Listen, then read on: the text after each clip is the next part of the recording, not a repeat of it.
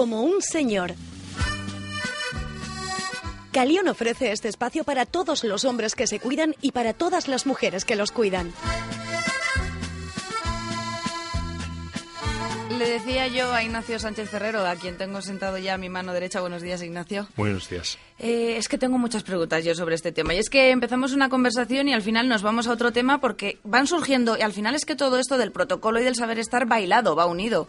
Y estamos hablando del pan y nos podemos ir rápidamente a los cubiertos y acabamos hablando de, de, de las bebidas o de la cristalería, un tema que no hemos tocado todavía. ¿Cómo tenemos que poner la mesa para este tipo de encuentros un poco más o menos mm, medio informales, pero con ese toque de formalidad podemos hablar pues de una pedida de mano, de una reunión en casa con amigos, no el día a día. ¿Cómo bebemos? Porque claro, no es lo mismo beber vino, beber champán, beber agua. ¿Cómo son esos vasos? Bien, eso, eh, los vasos van muy en función de las bebidas que se van a poner. Cuando es una comida un poco más informal, vamos a decir comida, porque es el acto que más bebidas requiere. Sí. Luego, por ejemplo, una, un, un, un acto de merienda, pues suele ser menos. Pero vamos a poner una comida que es el que más, en el que más requiere. La copa más grande suele ser la de agua, porque es lo que más bebemos. Los licores o, lo- o las bebidas alcohólicas mm, deben beberse en menor cantidad. Por lo tanto, la más grande es la de agua. En segundo lugar, eh, la otra es la de vino tinto. Vino tinto, sí. Pero a veces, hay, hay veces que la de vino tinto y la de vino blanco tienen el mismo tamaño. En ese caso, la de vino tinto es la de la derecha y la de vino blanco es la de la izquierda según el comensal, según está sentado el comensal. Eh, algunas veces suele ser igual, como decías. eh, otras veces suele ser la de vino blanco más estrechita, Sí, eh, y luego muchísimo la de más vino estrechito. tanto más achatada, mm, ti- tinto, perdón, Sí, más es- achatada, no más un más. redondeada un poquito. Luego la que es extraordinariamente redondeada, que ya es de, de balón, es la de brandy. La de brandy también llamado coñac, mal llamado coñac. Hablaremos, si te parece, un poquito más adelante de esa copa de balón, porque ahora mismo mm, la cantidad de. Ahora mismo la mayoría de bebidas alcohólicas, no solo el coñac, se beben en, esa, en ese vaso. No sé si es lo correcto. Em, El vaso de tubo se está perdiendo. Bueno, el whisky, por ejemplo, necesitaría un vaso, propio. Sí, un vaso el propio. vaso de whisky que se conoce que es... eh, bueno, vamos a hablar, Ancho vamos a hablar primero del vino y Sí. del agua y luego nos pasamos a las copas. Bien, entonces, eh, la de vino tinto suele ser un poquito más ancha, aunque puede ser igual. sí. Si es igual, se pone a la derecha. Bien, el vino blanco se llena bastante. El vino tinto no. El vino tinto se deja a la mitad. ¿Por qué se deja la mitad y el blanco se puede llenar ¿por bastante? Porque el vino tinto conviene escanciarlo. Es decir, Ajá. que entre en contacto con el aire y se vaya produciendo esa, un, iba a decir fermentación, no es la palabra adecuada. Sí, bueno, que se vaya... eh, escanciando, es- sí, escanciando es que vaya palabra. reposando un poquito. Por esa, ¿no? por esa razón hay que echar un poquito menos. Mm, Nunca llegar a la mitad de la copa. De agua tampoco. A mí no me gustan los vasos de agua muy llenos. No, porque se puede caer con facilidad. Pero por eso la copa, la copa de agua es más grande. Mm, La- un poqui- Yo normalmente menos de la mitad del vaso. Sí, eso, eso sería lo, lo adecuado, aunque hay gente que lo llena con, con un poco más de la mitad, ¿no? Hay una... Un, Queda un un- poquito feo, ¿no? Hombre, en tu casa, en el día a día, pues te llenas el vaso, pero en una, cuando estás bebiendo agua de una copa, cuando estás en una celebración, en una fiesta, tal, ese vaso lleno, a mí no me gusta. No, no suele quedar bien, porque luego encima pesa más, Sí, es más difícil de mover, se te puede caer con más facilidad. Por esa razón, nunca hay que llenarlo. Pero la que nunca hay que llenar mucho, pero nunca, nunca, nunca, es el, el vino tinto. Ahí está el, el comentario aquel que dice. Era un hombre muy, muy bruto, estaba en un restaurante muy bien, era un hombre que había hecho dinero, era la primera vez que iba a un buen restaurante y ve que el camarero le echa muy poquito, muy poquito de vino, ¿no? Pero echa con valor, hombre. Eso. Poquito, vamos a llenar las copas poquito y si queremos eh, pues eh, recargar ese vaso, pues lo vamos haciendo con precaución, eso sí, con moderación. Ahí hay dos cuestiones, cómo, cómo se presentan las botellas. Bueno, en principio, la botella de vino blanco fría, la botella de vino tinto del tiempo. Por esa razón está la disputa de se echa en una jarra el vino tinto o se lleva a la mesa, a ser posible en una cestita de mimbre, mostrando la etiqueta. Hay dos escuelas, en mi opinión, irreconciliables hasta el momento. Hay la escuela que dice que mejor en jarra, porque así se escancia Sí, antes el, el sí. vino tinto y luego se escanciará todavía más cuando lo eches Claro. en la copa.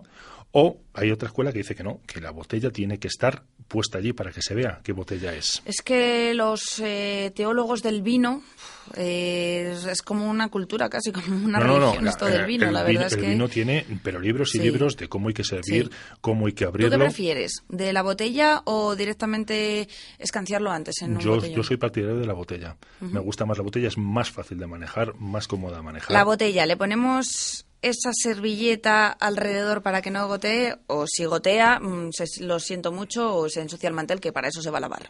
El vino blanco, sí.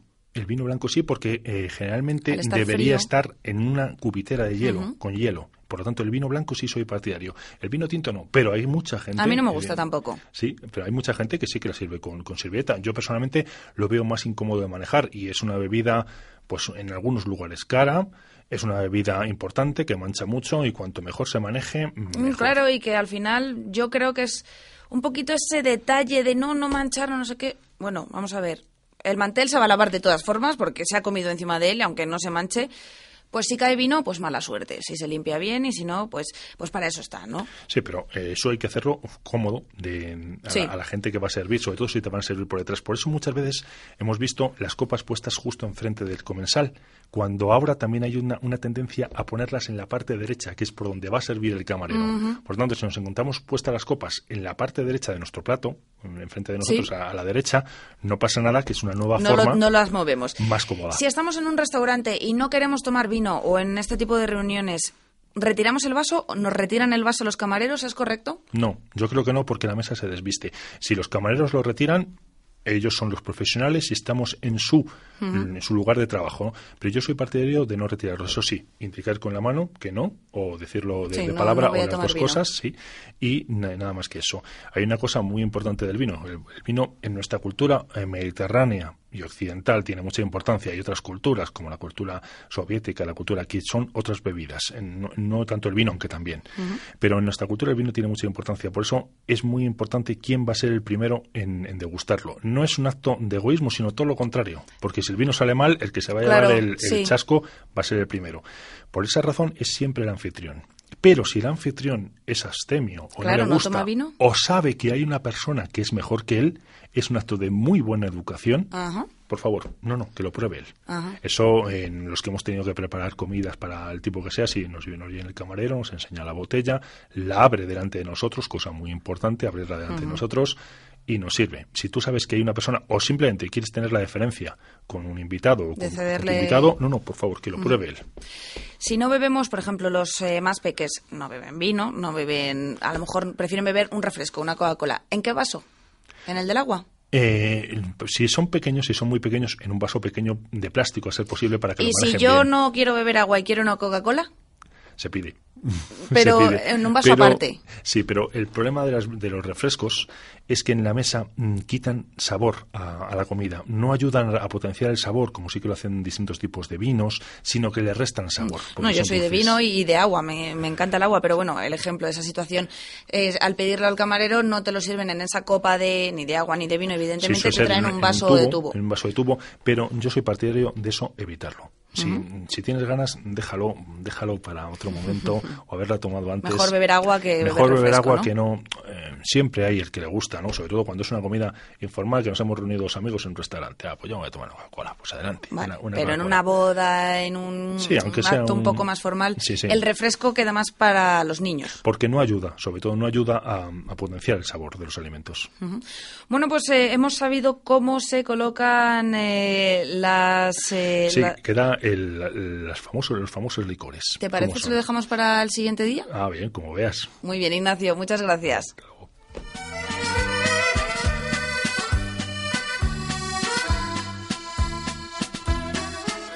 Para Calión ha sido un placer ofrecerles como un señor. Seguimos en calión.com.